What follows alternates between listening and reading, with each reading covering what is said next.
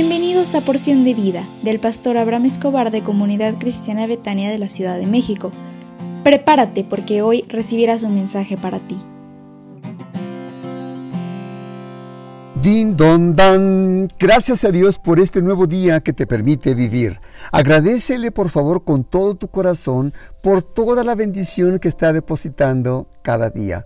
Te estoy pidiendo de favor que despiertes dentro de ti la, el deseo de buscar a Dios en oración. Haz cinco minutos de práctica diaria y verás cómo Dios te responderá y te bendecirá. Hoy quiero tocar contigo el tema promesas prometidas cuando oramos.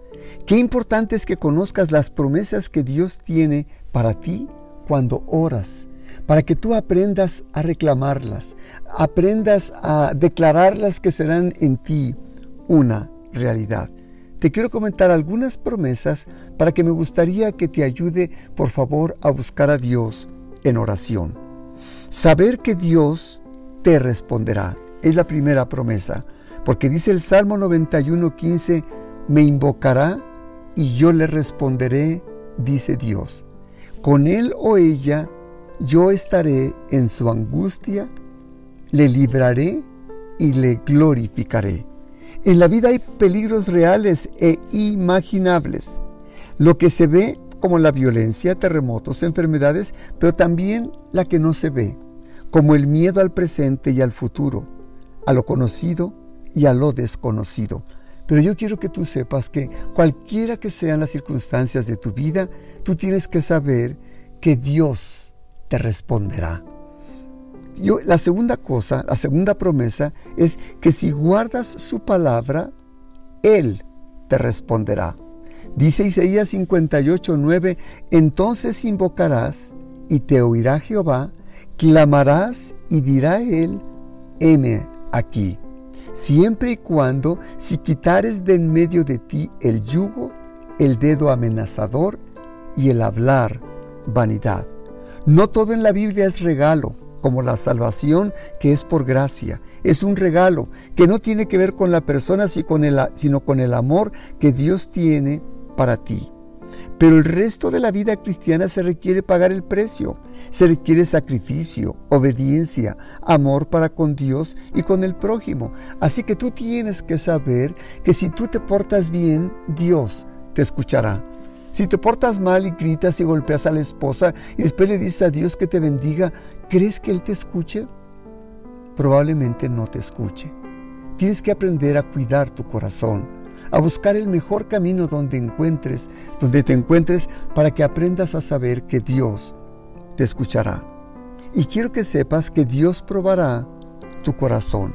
A través de los sucesos que te pasan en la vida, Dios a veces te prueba para saber qué hay en tu corazón, si le vas a amar o no, pero es importante que aprendas a salir adelante en medio de las pruebas y el conflicto. Zacarías 13:9 dice, y meteré en el fuego a la tercera parte, y los fundiré como se funde la plata, y los probaré como se prueba el oro. Él invocará mi nombre, y yo le oiré, y diré, pueblo mío, y él dirá, Jehová es mi Dios. ¿Sabes cuál es la prueba? La adversidad, el conflicto, la enfermedad. Pero cuando estés pasando por un tiempo de prueba, yo te aconsejo, pórtate bien, usa buenas palabras, no aprendas a, quejarte, a lastimar, a ofender.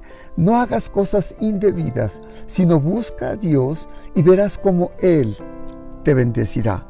El secreto entonces permanece, está en que tú estés en Dios en el Señor Jesús. Mira, ve la promesa que dijo el Señor Jesús en Juan 15, 7. Si permanecéis en mí y mis palabras permanecen en vosotros, pedid todo lo que quieras y te será hecho. El secreto es que tú aprendas a permitir que vivir en Jesús y que Jesús more dentro de ti. Si haces esto, Dios te bendecirá. Pero seamos honestos, ¿es fácil vivir de acuerdo a lo establecido en la palabra? Claro que no. Pero tienes que trabajar todos los días y pedirle a Dios que te dé sabiduría, fortaleza, creatividad para que puedas dar buen testimonio delante de los demás que Jesús mora dentro de tu corazón. Deseo sinceramente que Dios te bendiga y te colme de favores y misericordias en todo lo que hagas. Así que que, que tengas un hermoso día y que Dios te bendiga en todo lo que hagas.